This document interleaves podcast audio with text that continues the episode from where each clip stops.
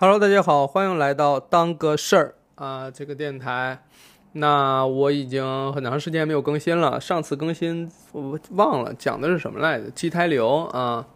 呃，平时确实录的少，但是这个听的多哈。最近经常骑自行车啊，在路上会听，因为骑自行车大概一个一个来小时，然后两个一天骑个来回哈，差不多两个多小时，在路上就会，你就能听很多播客哈。差不多一周能骑个两到三个来回，嗯，还可以，就能听很多。但有一个问题就是，我其实有一天我进行了一个大胆的尝试。就是我在骑行的路上别了个麦克风啊，不是没有没有我没有别麦克风，我是用那个 Apple 的那个耳机，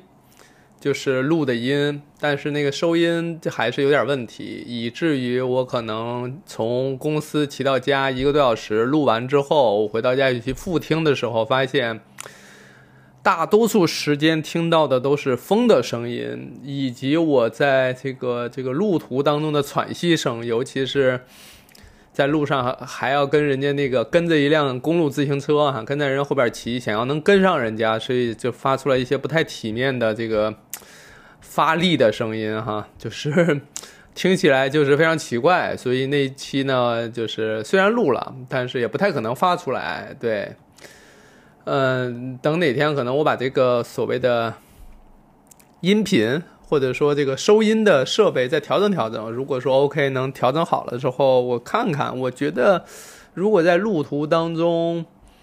能很好的管理好风声哈，就是这个不要受风的影响，同时我这个少一些这种呼哧拉喘的这种情况，就可能体力好一些，可能就会减少哈，这我可能还要再练一练一练，拉练拉练自己，然后体力好或心肺功能更好一点的时候，骑起来一个小时可以轻轻松松。边说话边骑行，就应该能好一点。我试试看。当然，我本身还要再注意这个道路安全的问题啊。这个我们就不用再额外展开了。那今天呢？当下哈，当下是晚上七点五十多，快八点。按道理来讲，平时我七点之前或七点左右就已经出公司回家了。但今天呢，正好是六夫人他们大学同学聚餐。呃，是在市里这边儿，然后呢，我就想说，那你聚餐，我就在公司等你，等你一会儿这个吃完了，然后咱们地铁见，一块儿回家。因为我一个人早点回去也没啥用，然后呢，在公司待着呢，正好，其实公司离他吃饭的地儿很近，所以呢，一会儿我们就一块儿回家。刚刚也是问问他这饭局到什么情况了，问他有没有。这个如果马上就要结束了的话，我也就不录了。但是他说那个还得等会儿，那我就就录一段哈。好久也没跟大家聊天了，所以我不知道大家平时听播客是什么状态哈。但我这个呢，录播客这件事儿倒是非常的随机、随意、随意流淌哈，就是这个自然流淌这个状态。那今天是想要聊个什么呢？其实我有两个选题啊，当然也就是。也没办法征求你们的意见，肯定是我更想聊哪个就先说哪个了。那一个是关于信任的思考，最近最近有一些关于信任的如何形成、如何创建或者如何感受到这是信任等等这些，可能有一个点吧，我觉得值得展开聊一聊。那么另外一个呢，就是关于情绪稳定。今天包括发微博啊，或者说我也在讲这个关于情绪稳定这件事儿，就是。嗯，我愈发觉得越来越多的人，包括在网上有很多人会问说：“说老六怎么能像你一样情绪稳定？”嗯，似乎有时候甚至我都变成了他们认为情绪稳定的标杆儿，标杆儿就是说认为我我要像你那样，我才才能称之为情绪稳定等等。但对于我个人来讲，我第一不认为我的情绪是稳定的，第二我也不认为。追求情绪稳定是有必要的，所以呢，就想借着这个机会跟大家聊聊关于情绪稳定这件事儿哈。因为我之前跟简里里还有何峰然后聊，然后包括跟其他的老师去聊，我们其实都会认为说，我们把情绪赋予了很多的条条框框、跟分析、跟理解，但其实有时候情绪就像是住在我们内心里的一个小孩儿。的这种感觉，就是它它是没有那么复杂的，它是更加直给的，它是那么没有那么多弯弯绕绕的那种感觉，就是它很很像是呃，你你你高兴了我就高兴，你你难过你就我就过我就难过，就是想笑就笑，想哭就哭，情绪更像是这种更更加直接的直接的表达。只不过我们好像在成长过程当中总是这个学习各种各样的方法策略，然后管理约束等等，好让这个情绪变成一个成年人成熟的一个状态。但这个其实对情绪来讲是很难的，所以有时候我们在追求这个情绪稳定的时候，更多的。不应该是追求没有情绪，或者说情绪波澜不惊、情绪很平静等等这样，而是应该追求情绪的稳定运行。就是它它它不是 stable，它应该是是是在在在稳定的工作这样的一个状态，不是一成不变、一潭死水那个样子。它是应该是在稳定的工作、稳定的运行。那所谓的稳定的运行，就是。他对外界做出的刺激，就是这个做出一个相应的反应，就是你你你今天你中了大奖，你当然是高兴的；你今天吃到好吃的东西，当然是高兴的。呃，从某种程度来讲，你你生气的时候就是应该是生气的，对吧？你你就应该是有一系列这样情绪的表达。相反，如果说，呃，我们在看影视作品也好，或者说什么作品当中，那些比如说很内敛的表达、很隐忍的情绪的表达，会让我们认为它是这种极度的悲伤、极度的痛苦，哈。就像比如说，呃，就是比如说有些人可能在影视作品当中去表达悲痛的时候，是用笑、放声大笑来表达，然后还有一些就是。用这个面无表情来表达这个这个愤怒或哀伤，包括像前一段时间看的时候，《漫长的季节》里边，王阳的妈妈可能在后面，在这儿子的这个叫是追悼会还是说，反正就家里人来了一块吃饭那个环节下，他表现出来那个状态，你就明显感觉到他的这个情绪也好，或者他整个精神状态都是有问题的，就是。他他这个情绪已经不是由外界的刺激所产生的恰当的反应了，已经出现一些其他的反应了。那这个当然是我们在家里看到那一幕的时候，就会觉得说完了，预感王阳的妈妈可能要出问题，对吧？就是因为他的情绪状态已经出现了变化，他已经不是一个正常的情绪在运行的一个状态了。所以我们说这个情绪的运行，稳定的运行，可能对我们来讲更重要一些。那我说为什么叫？稳定的运行呢，就是说，我们日常啊情绪当中有很多小的波澜、小的变化，就像这个孩子一样，他偶尔可能会发生一声啼哭，或者发出一些小的声音或怎么着，但因为我们总要告诉自己，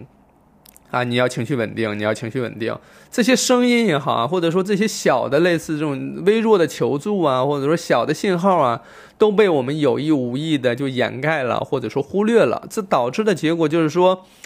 这种情绪一直没有被很好的看见或照看，对吧？就是有人会说，那那你说我怎么面对这些情绪呢？其实很简单，就是你你要看见它。比如说，你今天早上鞋跟假设啊，我我以一个穿搭博主的角度来讲，就是假设我今天这个穿搭哪儿都挺好，就这个鞋穿的有点别扭，没搭好啊，这个感觉颜色上有点颜色上搭配上啊，或整个这个状态上不太对。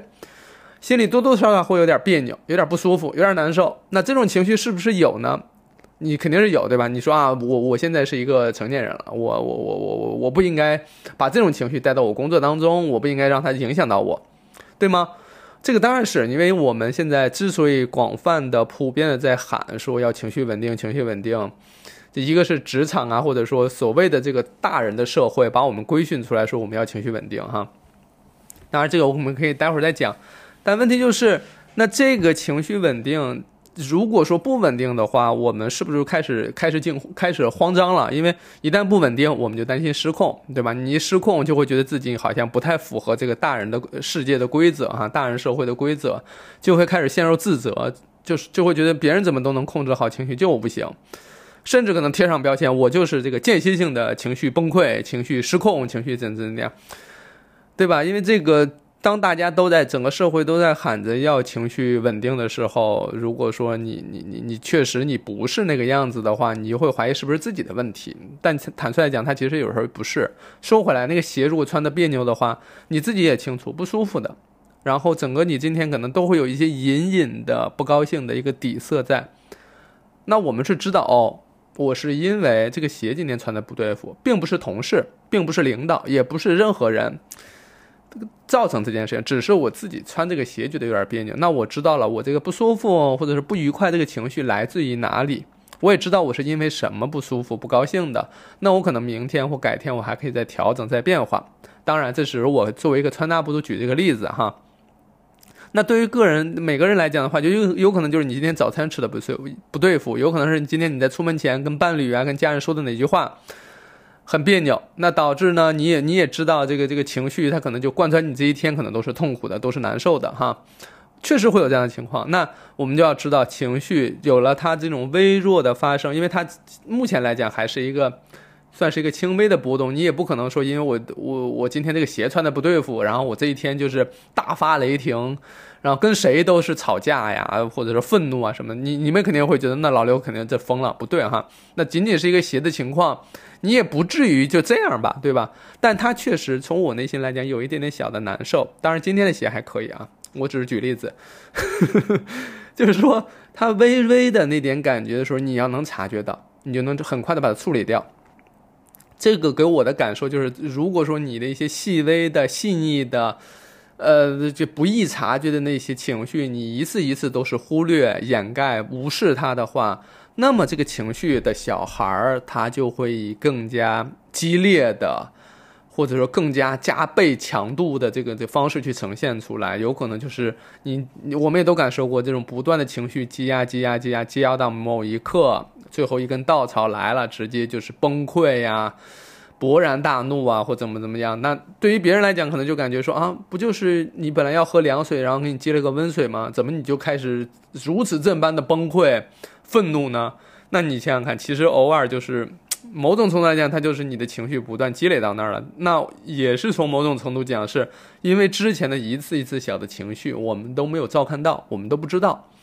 也也不是不知道，可能知道，但是又觉得说我要情绪稳定，所以呢，那个事儿啊，它因为有可能会引起我情绪波动，所以呢，我就要把它掩盖、抹平，甚至置之不理。这个有时候确实，它就像我们小时候，当我们有哭声的时候，我们有一些哭声的时候，父母可能选择逃避呀，选择无视啊，选择没听见，甚至选择直接呵斥、呵斥你，就是说你别哭了，哭什么哭？就一系列这种声音的话，就让我们的真实的需求表达、情绪表达变得没有了路径，没有了空间，那就只能变本加厉，不断放大这个信号，才能让我们自己感受到。有时候我们也会在那个大的崩溃、愤怒之后，我们也会反思反思。哎，这冷静下来一看，这事儿好像也不太大呀，不就是我想喝凉水，他给我接了个温水吗？不至于啊。但那刻为啥呢？就就失控了呢？然后开始不断拷问自己，那是我是不是我就是一个情绪失控的人？岂不是是不是我就是做不到别人说的情绪稳定？我怎么这么糟糕呢？我我我可太次了，我太烂了，我，哎呀，我就是不行。开始陷入到怀疑当中，陷入到对吧焦虑当中哈。这也是说，在我们成长过程当中，我们从来没有得到过机会或空间去。呃，去表达我们的情感，我我不知道你们小时候是怎样的啊。至少在我过去小的时候，比如说我我我因为一个自己有趣的事儿在笑，大笑啊，或者开怀大笑什么的，父母也会说笑啥笑，有啥可笑的。然后甚至有有些人也会说笑的那么傻，还搁那笑。嗯，这种情况就是是就是高兴也是不允许表达的，哭呢更不允许表达，愤怒什么的也都很少。就是就是我在成长的过程当中，很少有机会说你你就高兴就是高兴，对吧？因为尤其是小时候的高兴，比如考了双百分啊，那考试得了不错的成绩，呃，会。就是高兴这件事情会被父母定义为，或者说有可能他会说不要得意忘形啊，不要乐极生悲啊，不要这样这样那样的。尤其是比如说我前两门考的还不错，后几门考的不好，他就说你看看，就是因为你当时乐了。当时我要是不乐，其实那不会写的题还是不会写，就是跟乐不乐没关系。但是他往往家长有时候会表会会会会把它归因为说是你看你是你乐的，是你怎么怎么着，那快乐。的表达都是受限制的，更何况其他的愤怒也好啊，悲伤也好啊，或者说甚至可能尴尬呀、羞耻啊这些更复杂的人类情感，其实也都没有太多机会去表达。比如说，我们甚至没有机会去跟父母说：“哎，爸爸妈妈，呃，这个过年期间哈，你把我拎到这个桌上，让我跟大家表演个节目啊，或者说，对吧？让我在大广场上给别人去写春联儿，这个我确实干过哈。呃，就是这些事情对我来讲实在太尴尬了，对我这个孩子来讲，我我我我无法承受，我也无法面对这件事情。但是从小到大这个过程当中，并没有机会让我们真的能够说，呃，太尴尬了，尴尬这种情况，我我感觉很羞耻，我我感觉很不舒服。等等，这才让我们在长大过程当中，但凡有一个机会可以避免社交，可以躲开这些时候，我们就立马给自己缩回来。因为小时候我们并没有机会去正确去表达过这些事情。比如说，我到底是不愿意在人前去去表现自己，还是我觉得那个时候的我可能还不足以在人前表达？比如说，我刚练书法，可能练了一一两年的时候，我父母就说：“那你给家里写春联儿。”坦率讲，我写不了啊！我不觉得我具备那样的一个能力，但是他就不仅要写，还要在亲朋好友面前去表演、去展示这个东西。那你说，我我我我我没有机会去说，我觉得我没有准备好，对吧？我也没有机会跟大家讲说，我现在对于我自己的能力，就我是不是很认可呀？等等这一系列，其实没有什么太多的机会，包括有时候。可能跟这些都没有关系，我只是不希望或不喜欢在人们的注视下去做一件事儿，这都可以哈。其实我们只是说，如果能照看到这些情绪，我们就有机会去面对这个情绪，去理解为什么会有这样的，呃，这这这这个这个这样的这样的一个感受哈，这样的一些原因，比如说难过，为什么难过？高兴是因为什么高兴？那。呃，高兴的事儿是这件事情，但我接下来要做另外一件事情，是不是要由这个高兴的情绪去影响我下一件事情？这是我可以自己去决定的，因为我面对了这个情绪，我才能去控制或者说掌控他的情绪作用的边界。比如说，我今天就是鞋穿的不舒服，或者衣服穿的不舒服，有点不高兴，有点这个灰色的底色在，但我非常清楚这是我自己造成的，或者说因为什么什么原因造成的，跟别人毫无关系。那么我在跟别人沟通啊、交流啊，包括推进工作过程当中，我就知道我现在这个情绪，如果带入到接下来的事情当中去，是影响我们工作。但那这个时候我们要知道，它不不应该带入进来，因为跟人家就没有关系，对吧？就是这样一个情况，就相当于说你在门诊你去看病，一个医生今天可能正在闹离婚。愤怒不愤怒？愤怒，生气不生气？生气，然后也无力，也焦虑，等等，这些都有。但是患者来了，当然是要跟患者好好看病，因为患者是无辜的呀，跟人家没关系，对吗？所以我们就在说，那我们只有看到这个情绪，我们才知道情绪应该用在什么时候，应该用在什么范围才能有边界。就像今天我发微博，有人说说，那我们也要给情绪的发泄有一个边界。对，如果说。如果说我们不得不把所有的情绪都积累，像蓄水池一样，越积累越满，越积累越满，然后才有一个发泄呀，或者说泄洪的这么一个状态的话，那么我们确实每一次都需要有一个非常明确的边界，甚至要给别人建起那个像大坝一样先去建起来，地这个叫什么防洪堤也好，等等这些，我不知道这个具体术语叫什么，就是建立起那个来保护周边的人，因为你也知道你要开始泄洪了，你要开始发泄了。你要告诉大家这个什么高能预警是吧？要提前提醒大家。可是如果说你的这个情绪上的蓄水池稍微有一点的时候你就排了，稍微有点就排了。然后呢，你其实你原本建立那个边界不需要再去加强，不需要再去抬高，你就知道这些不会伤害到别人。那慢慢的这些情绪在你这儿基本上都不会有一个积累，不会有一个停顿，它就很快的如水一般就都流走了。那些情绪就像。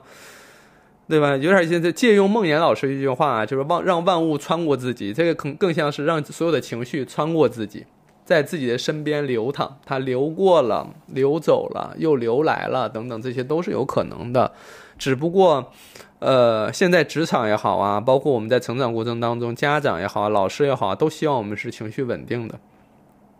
我们不妨探讨一下，为什么这个社会哈越来越要求人是情绪稳定的。呃，因为坦率讲，因为就是我们现在情绪的表达，往往都是积压之后的一个结果，往往都是需要积压出来，然后可能这个情绪的表达本身，它可能是带着刺的，夹枪带棒的，彼此是伤害的。比如说我们在网络上能够平静的、对等的去交流的机会不多，大部分人都是带着一些情绪在的，就是你你不知道他这一天积累了多少情绪，终于在这一刻通过那个评论区的对话框给你发泄出来了，对吗？就是我们在现实生活当中有太多这样的这样的状态，所以，呃。我们可能就会认为一个情绪的失控是糟糕的，情绪的失控、情绪的表达、情绪的发泄是是是带来伤害，不仅伤害别人，也伤害自己。我们有一系列这样的认知，所以就不得不在时时刻刻告诫自己啊，那我要保持情绪稳定，尤其是，呃，在一些职场当中，你的情绪波动很明显，你的情绪波动很很很很变化很多的时候，这代表着你可能是专业性不足，职场技能不足，或者说。对吧？就是就是你这就好，仿佛你可能不是一个合格的打工人，或者你哪怕是领导也是，不是一个合格的状态。包括我们，我过去哈，因为我创业也看了一些书或什么之类，他们也清晰的表达着说，啊，你要是一个团队 leader，你可不能轻易的去表达出你的情绪哈，因为你的情绪是一个非常私人的事儿。如果说你表达出来你的情绪、喜好啊或什么之类的。那么则有可能会被别人去利用，或者说别人去揣度。假设你一看到什么东西，对吧？你你你就很高兴。那么假设同事们为了讨好你的话，会不会就是说专门给你提供这些东西来讨好你啊？对吧？因为你表达出了你的喜好，你因为见到这些东西你高兴，对不对？所以可能你的情绪表达就有可能哎成为别人趁虚而入啊，或拿捏你的点。你说这样的情况存在不存在？当然是存在的。但但但是这个反过来讲就是。我表达我的喜好，那是我自己的事情。那如果说我表达喜好，对这个东西很喜欢，然后你们就都给我买给我，用来讨好我，那我在理性状态下也是非常清楚，这是讨好啊，这当然是讨好。我为我公开表达了我的情绪，要去承担这个结果。就是如果有人确实不断没有没有把时间放在自己的工作上，还而是拿出大量的时间去揣度领导的喜好，借此来。为自己，比如说谋取福利啊、晋升啊，或等等这些的话，那这个策略其实我在表达情绪的时候，我就应该知道能看到这样的一个结果。那这个结果是不是我能接受？我能接受。那因为如果是这样的话，也方便我发现到底谁是在认真工作，谁是在揣摩领导，是吧？在想方设法走这些歪门邪道。所以我如果说我已经知道了类似这样的结果，我都能承担，我也都能接受的话，那么我去表达我的情感就是正常表达就好了。我确实觉得这个好吃，这个喜欢。对啊，但是你要买给我，我肯定不要啊，因为对吧？你你买是你花钱，我买是我花钱，我喜欢，是我愿意自己花钱去买的喜喜欢，不是说我喜欢，但是必须得你送给我我才喜欢。如果如果不是免费的，我就不喜欢了，那就是单纯喜欢免费，那也不是喜欢那东西，是吧？当然，这个东西就是因为我们有机会去看这个事儿，因为我有机会去看我到底喜欢。不断拆分，我到底喜欢的是什么？喜欢的是别人送我东西，还是喜欢那个东西，还是喜欢我自己拥有那个东西？这其实不太一样的。就是我要去挨个分析那个所谓的喜欢，那个所谓的高兴，它到底是什么原因？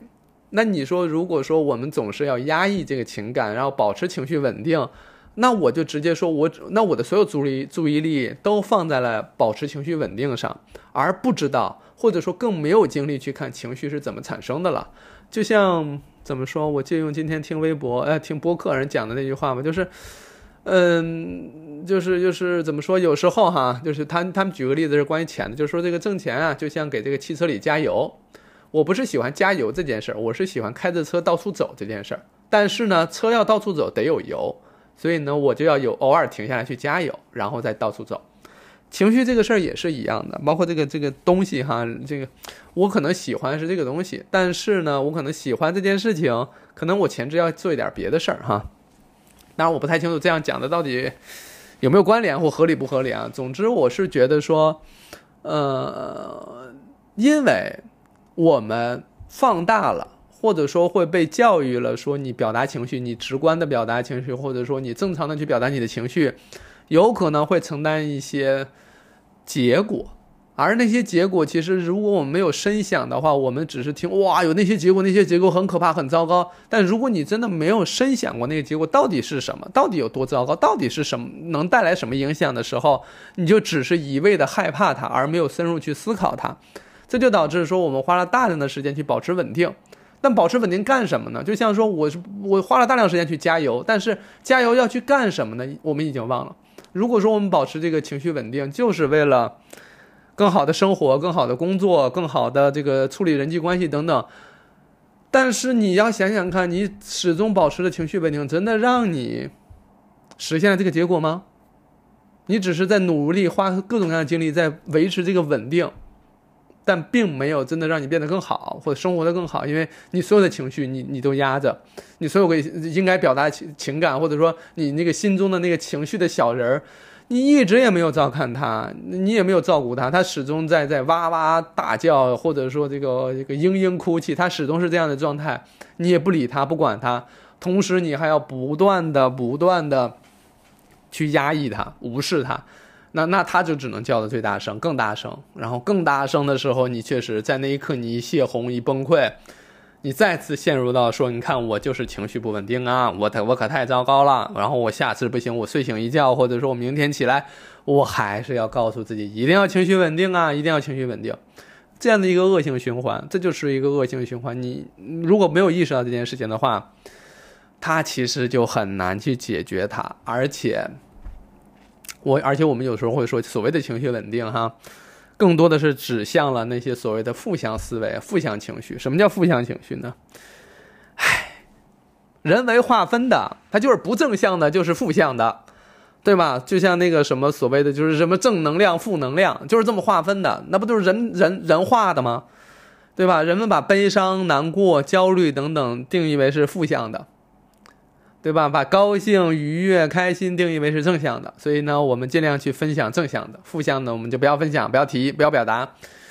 呃，不要不要流不要流露出来。可可你想想看，这是人为划分的，但在我们人类进行了这个什么所谓正向、负向的划分之前，那些情绪就存在了，它是先于这个分类存在的，就像大自然动物的分类一样。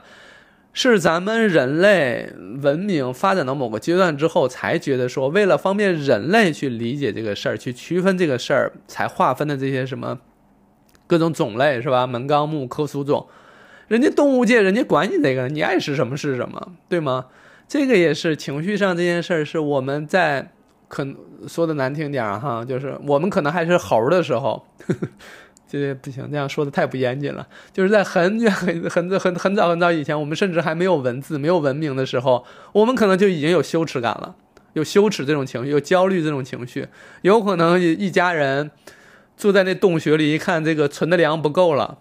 这个不够吃了，是吧？那这孩子还嗷嗷待哺呢，那你说不焦虑吗？当然，他不知道要怎么描述这种状态，但是有可能就已经开始焦虑了。对吧？已经抓耳挠腮，已经开始那个、那个、那个，这个夜不能寐了。这肯定是有，已经有这种状态了。为啥呢？因为大脑发展到一一定阶段，它就是有这种东西。但那时候是没有命名，也没有分类的，它就是一个正常的、自然的，在外界刺激下的一个正常表达。有时候甚至不是外界刺激，来自我们内在的刺激。就是说，当我们开始担心未来有可能吃不上、吃不上饭这件事情的时候，我们就开始焦虑了。而且这件事也没发生呢，只是说我们一想到这件事开始焦虑了嘛，对吧？然后我们把它定义为是一个负向的，因此呢，不要表达，不要不要说，是吧？因为现在就是鼓励传播正能量。那负能量这事儿咋办呢？它也有啊，它也存在呀。就像我们在什么看什么万暗暗物质、什么反物质等等，这它总是存在呀，存在你又不置之不理，不让提。那这个世界上不就只有正能量？那负能量都哪儿去了呢？对吧？都是夜深人静，一个人对着对着窗户喝酒，然后呢抱头痛哭，一个人躲在被窝里难受，一个人在网上这个对吧？对着陌生人宣泄情绪，他都在这边呢，都呈现在这里了，对吧？所以我倒是觉得说。呃，这个什么，这个不要把这个情绪划分成正向、负向，它都是一些正常的情绪，它就正常该表达。至少说你有正向也有负向，在该高兴的时候高兴，该难过的时候难过，那就说明你的情绪正在稳定的运营当中，它在它在运行嘛，它在工作哈。那你说，如果说也也有一些人说哈，就是我还挺讨厌我身边的朋友什么的，总是把负能量都宣泄给我，而有些朋友也说我很害怕把我的什么负能量啊什么的宣泄给别人。嗯，确实，坦率讲，确实，就是因为你想想看，就是当一个人把他痛苦难受讲给你听的时候，你会怎样呢？你通常来讲，就是你会想办法帮他解决，让他好受一些。但你会发现很多事情都是非常个人的、非常具体的、非常限定于某个场景的，你也帮不上忙，你也使不上劲儿。而这种帮不上忙、使不上劲儿的无力感，加上自己又觉得我应该帮帮他，我应该能够，她是我闺蜜啊，她是我朋友，我应该要保保护她。那在这一刻呢，各种无力，再加上自己那种所谓的道德的道德的要求，或者说使命感，让自己觉得哎呀，陷入到了那种痛苦当中。就是我想帮，我帮不上，那是不是我自己很无能啊？我很无能为力啊？我很讨厌我自己这种想帮帮不上的状态。那我就开始讨厌你，你还不如不跟我讲呢。你跟我说了呢，你不说我也不知道。你说了呢，你只能证明我的无能。你只能证明我帮不上你，你只你只能做做证明我好像不配作为你的朋友或闺蜜，因为你在受委屈、你在受伤害的时候，我使不上劲儿呀，我帮不上忙啊，所以呢，这就导致很多人可能闺蜜啊、朋友之间，甚至有时候反而没办法说这些话了，因为谁也不提分享快乐可以，现在变成了就是这个一个快乐分享给朋友变成俩快乐，但一个痛苦呢？分享给别人变成俩痛苦，这俩人都痛苦，所以大家就不敢分享了。这不像我们小时候说的哈，就是，对吧？一份快乐分享出去变成两份快乐，一份痛苦分享出去变成一人一半快乐，呃，一一人一半这个难过什么的。但现实情况也不是，对吧？而且有时候呢，确实我们在描述悲伤、表达情绪的时候，也会陷入到一个。一个一个一个一个陷入到一个这个诉说状态哈，滔滔滔不绝，不断去讲，甚至有时候会把自己刻意讲的更加悲伤一点，更加难过一点，来让朋友啊或身边的人来投入更多的同情啊，或投入更多的情感进来，对吗？就是因为啥呢？这还是我们如果没有照顾这种细微情感、细小情感，没那么烈度、没那么强的情感的经验的话，我们很容易不断把自己的情感表达的越来越大。越来越夸张，越来越加强，为啥？因为只有加强的表达或夸张的表达，才有可能跟别人达成共鸣，才有可能获得别人的同情也好，安慰也好啊，或什么的。就比如说，我今天还是举这个例子，我今天这个鞋穿的不舒服，不对劲，我自己这个悲伤难过，但我讲给别人听的时候，人肯定说，老六。你你多大人了？你何必呢？对吧？等等这样的情况，那我就说啊，你可不知道这个鞋到底有多难受，它对我到底有多大影响，我就开始夸张啊，去表达等等。这就是我在需要获得别人的这个呵护啊，或者这种照看或同情或同理心的时候，不得不去加大力度、加大烈度去做这个事儿。可是你如果说这个情感我自己就照看了，我就呵护了，我已经我已经知道我自己怎么回事，我也接纳这件事儿了。我第一没必要从外界去获取，我自己完全足够给我自己足够的照看。第二呢，我也没有必要去夸张的表达，甚至我可能甚至也也不会必须要去表达这件事情，因为在我这边他已经被被很好的妥帖的处理过了，所以没必要说放在我心头开始积压，对吧？我今天鞋我穿的也不对劲，回家水也是给我弄温的啊，然后呢，猫还来咬我一口。对吧？那个，然后今天让在书房里一看，这花儿又没长好。哎呀，所有都积压在一块儿的时候，晚上睡觉的时候，旁边伴侣搁那儿，比如说刷手刷手机呢，然后这时候暴怒了，愤怒了，说：“我这辛苦一天啊，我干这干那，我这拼命工作，等等这样的，你那个手机怎么调那么亮？”愤怒哈，这一看这就情绪就起来了。那人家就是在晚上呢，在看手机，这这不你不把这个调亮点咋看见？当然说要调的过亮也对眼睛有伤害啊。这边加一个小的知识点。但是反过来就是说，那人家就是正常阅读，可能本来那个亮度就已经是调暗了的，但是你现在不行，你就是已经处在一个临界值了，需要发泄的临界值了。那可不，那在泄洪的时候。你没有建立起保护别人那个大坝或者说那个防洪堤的时候，那你可不就是这水一呃这个流下来，那不就是，对吧？波及众人呀，这就是一个现实情况。就是我们如果说能够想办法哈，照顾自己的细微情感，那你说这个照顾是什么？我说的好像很好听哈，照看啊，照顾啊，接纳呀，但其实就是知道了。看见了，就是说，你你你你你能感知到你今天这个状态跟昨天不一样，你能感知到你上午跟下午是不一样，有点儿舒服不舒服，焦虑不焦虑，难受不难受，有一点难受是一分难受还是五分难受还是十分难受，你自己其实是要有机会去跟自己对话去看的。吃到一个好吃的是三分高兴，对吧？然后呢，这个伴侣跟我吵架，然后不理解我，怀疑我，然后呢？总觉得我跟他不是一条心，等等这样情况呢，那是五分难过还是八分难过？等等，就是这些。其实，当然我就说了，打分当然只是我的一个相对来讲，为了方便表述去讲呢，它并不是说必须要去打这个分，因为很很很简单，打分并不是目的，打分并不是目的，就像加油并不是目的，目的是我们能够更加准确的去描述自己的情感，甚至说你所谓的看见这件事情能不能体现为。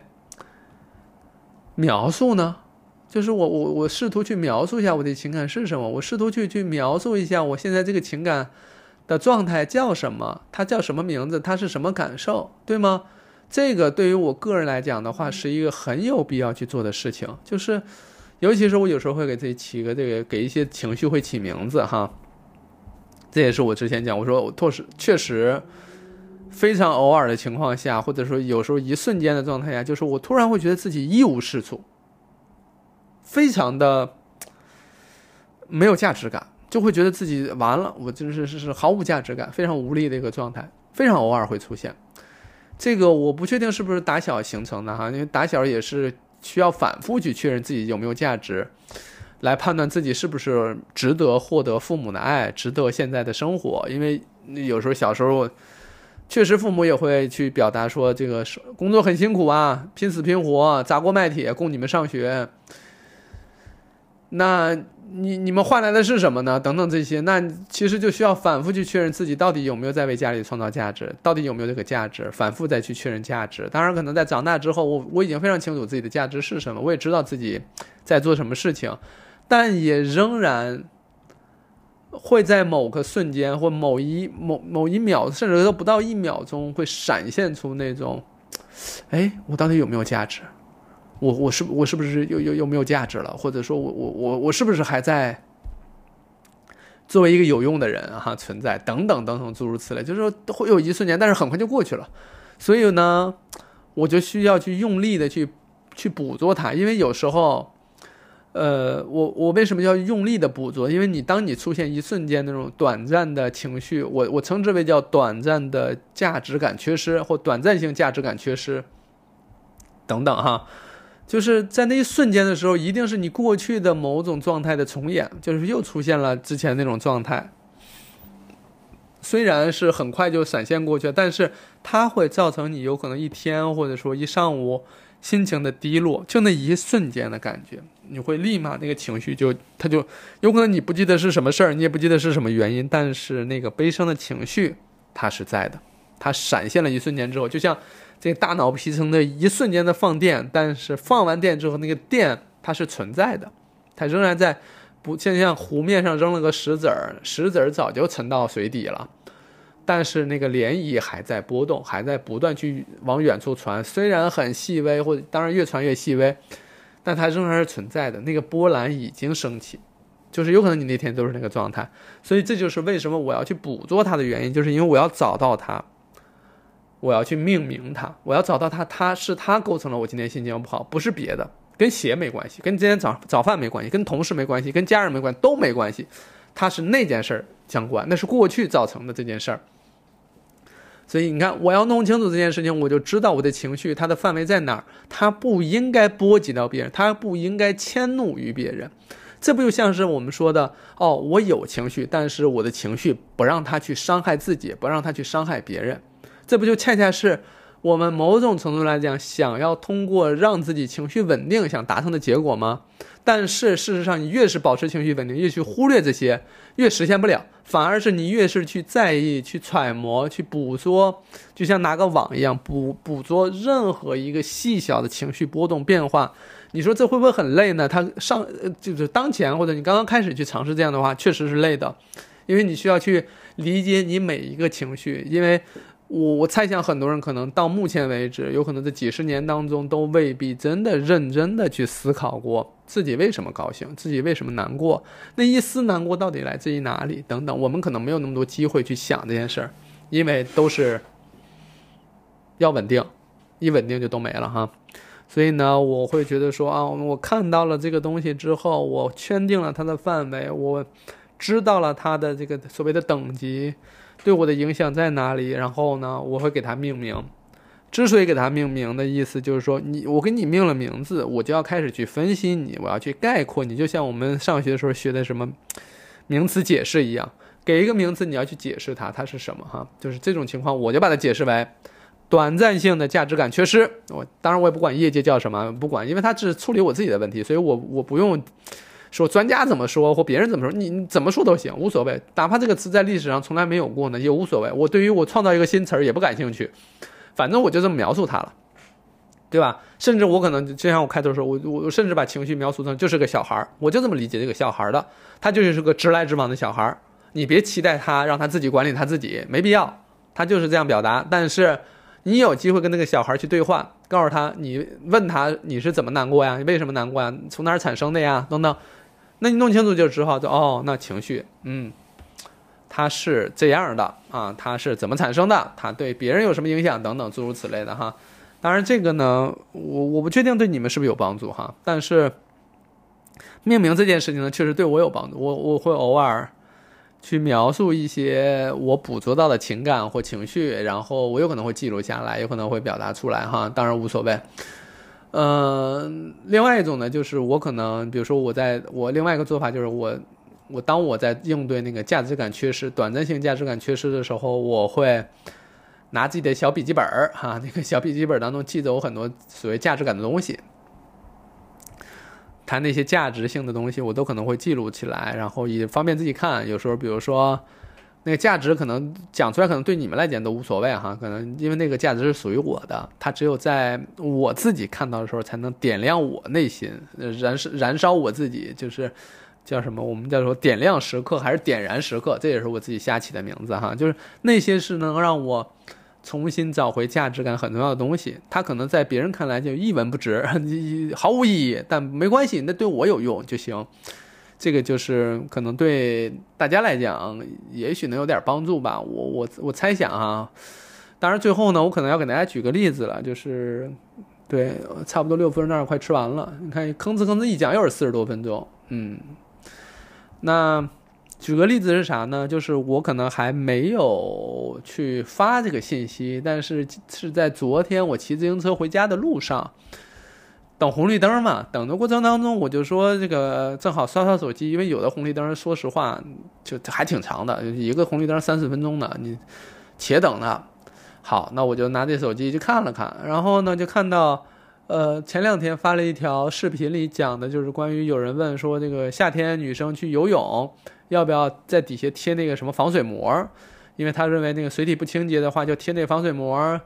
能够保护，避免脏水进入到阴道当中。当然，这也是借这个机会跟大家讲讲，人体本身有自我防护的机制、自净功能等等这些，包括也说一下那个产品本身的问题啊或啥的。好，总之就是这么个东西吧。有感兴趣的话，大家可以去微博、B 站、小红书什么看一看哈。然后呢？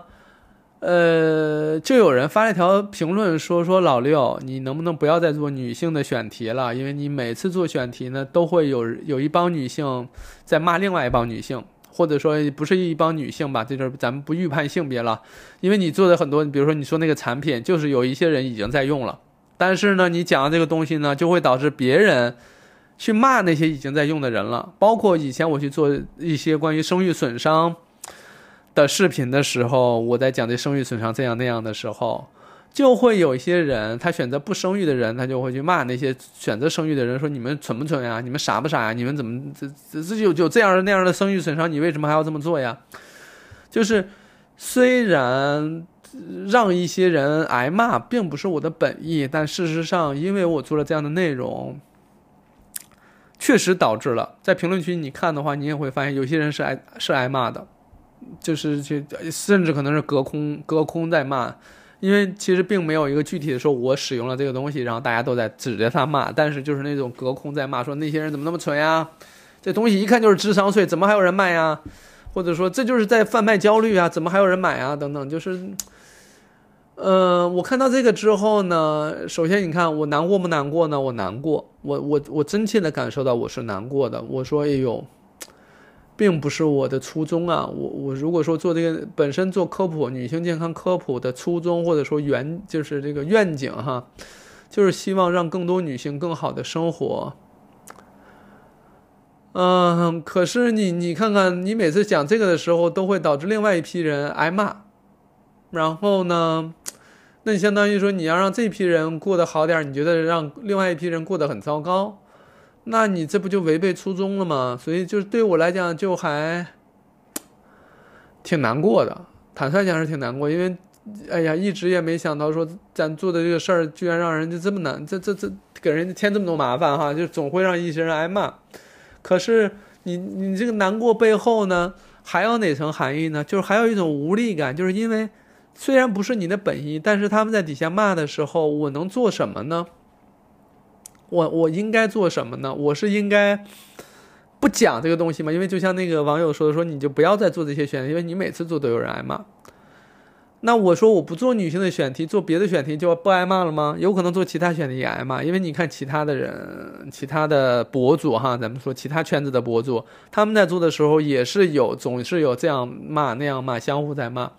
所以相互在骂这件事情，可能本来就是目前互联网的一个氛围，它跟我做什么选题没有关系，做什么议题没有关系。所以 OK，那女性议题它不具有特殊性，因为你做什么选题都有人骂，相互骂哈。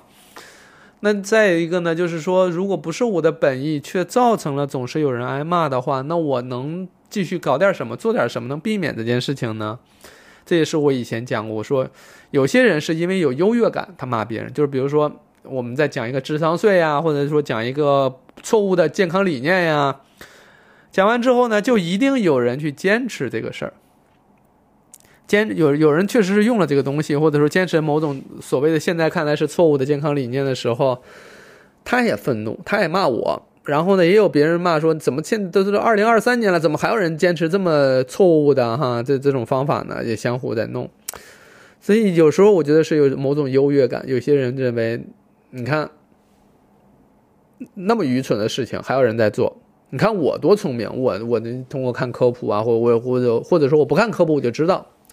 有这么个事儿哈，然后就就就就去骂别人。所以我以前也说，我说知识没有优越感啊，你只是先于别人知道。包括我自己一直觉得说，我只是碰巧学了妇产科，先于别人知道这些事儿，那我就讲出来，优越感没有。包括我自己也觉得很多东西还要在不断去学习，不然不断去探究，因为总是有一些地方是没弄明白的，或者说没有弄得很清楚，或者说坦率讲，有时候我甚至怀疑我可能并不能经得起网友的追问。就有些知识点讲完之后，因为我自己了了解的不是从头到尾了解的很透彻，那么当人家追问的时候，问到我的知识盲区，我回答不了的时候，坦率讲，我的情绪也是愤怒的。这种无力感让我愤怒，愤怒于我自己，让我觉得我自己怎么这么无能，让我觉得自己怎么连个这个问题你也答不了，你就是无知，你答不了啊，就是愤怒会有。那你说这一系列的，嗯，所谓的优越感，就是不应该有哈，就是首先排，首先要避免大家因为知道这些信息的优越感去去埋怨别人，去骂别人。另外一点呢，就是你也还是要去理解为什么有些人。选择了那些，比如说所谓智商税呀，选择了那些错误的理念。有时候啊，比如说有人有有人觉得可能说我每天吃一斤冬瓜就能包治百病。你说为什么有人相信这件事呢？因为这这个这个说法实在太诱人了。谁不希望说不用吃药、不用看病、不用体检，就每天吃一斤西冬瓜还是什么的，就就能够包治百病的？这种朴素的愿望谁没有啊？都有对不对？都是有这样的情况的。那只不过说我们现在说这个事儿可能不管用而已。那那难道我们这种朴素的愿望本身有错吗？没有错。有些人愿意去相信这个，或者说他一定是没什么其他辙了，他相信这个了。那不是他的错，是他目之所及。这个有可能最是符合他内心所需的一一个说法，所以他选择了相信。包括哈，我前一阵子做了一个内容，就是关于生孩子到底能治什么病，然后就是那个内容呢，就分析来分析去说。呃，这个大部分治不了，根本就治不了。另外一部分呢，就是说可能在怀孕期间能缓解，但是等怀孕结束，卷土重来。比如说啥呢？就是跟月经相关的哈，比如你痛经，那你在怀孕期间不来月经，那当然不痛经了，对吧？等你这个生完孩子，哺乳期结束，月经一一来，那有可能这个这个痛经又卷土重来了，有可能哈。我来讲这个，那底下呢就会有人很生气，非常愤怒，他那个愤怒的表达。包括他的字里行间，包括他通过私信又再次跟我反馈，更像是他确实当初就不想生孩子，他也不喜欢孩子，但是呢，他确实有痛经啊这样的情况，身边人都跟他说生完孩子就好了，生完孩子就好了，所以他就是因为信了当初生孩子能治病这个事儿，他才选择了生育，包括他确实运气也比较好，在生完孩子之后确实不痛经了。所以，他现在对于生孩子这个选择的内心的支持，就那一天，就是就只剩那那那一个一个理由，就是生孩子这事儿治好了我的痛经。所以，当我在视频当中提到说这个生孩子可能治不了病，有可能有一些人这个生完孩子痛经卷土重来的时候，他是非常愤怒的，似乎是我通过一些视频打碎了、揭穿了，或者说把唯一支持他。当初做出生育选择的那个理由，给他给人给人戳破了，那那那你说支持他这个信念的东西破了之后，那他能不愤怒吗？对吧？他他他他不会觉得说啊，原来当初让我来干这个事儿，这这这这没有用啊！原来他没有科学意义啊！他原来他没有普世价值啊！那你说愤怒不愤怒？肯定愤怒啊！要我也是愤怒的。就比如说你你，你这么多年你一直跟我说往前走往前走，前面有金矿前面有金矿，突然从前面回来一个人告诉我说别往前走了，没有啥也没有空的。你说这个人他愤怒不愤怒？他肯定第一是他巨大的难过，巨大的无力；第二他是要非常愤怒。这个人你你你你为啥告诉我呢？啊，你告诉我这岂不是让我前面走的这些这么多都白走了，对吗？现在我们就是因为这是一个那种上帝视角哈，我们知道前面没有没有金子了，我们再去说。那你还说，那你不是提前止损吗，或什么之类的？可是有时候孩子已经生完了，你怎么提前止损？还有什么提前止损这个事儿哈？所以这个就很难。所以你说人愤怒不愤怒？愤怒，着急不着急？着急。所以你说来骂应不应该呢？也应该。咱说实话。那我可能通过他给我这个描述，他这条留言或也好，或私信也好，他让我去认真的去思考了，对吧？我自己的难过啊，我我自己在坚持的事情可能没有做好，将来有可能能做得更好一些，因为至少似乎并没有照顾到更多人，对吧？似乎你每当帮助一些人，付出的代价就伤害一些人，那我觉得这是违背我的初衷的。当然，也有人说了，说老刘，你不可能不伤害任何人，你不是不可能，你那什么什么。但如果说通过他的这个留言，让我感知到，或者说以后更有机会敏感的察觉到这篇内容发出去，有可能会有一些人受到伤害。我如果能察觉到，那我就有机会为这些人说两句话，我就有机会让这个内容在传播过程当中不必伤害到沿途的人。对吗？因为从知识传播的角度来讲，它一定是在过程当中不伤害到任何人，它才有可能传得远一些。如果总是有人受伤害的话，那至少信息传到他那儿，他受到伤害，他就不会再继续传播了，对吗？首先没有伤害，其次才是它有价值，大家才愿意去传播哈。那当然，这就说到传播学上的问题，不多不多讲了，因为那个我也不擅长，我也不懂哈。那反过来就是讲。我就以这个例子来跟大家分析，我是去如何应对或者说面对我情感上的波动，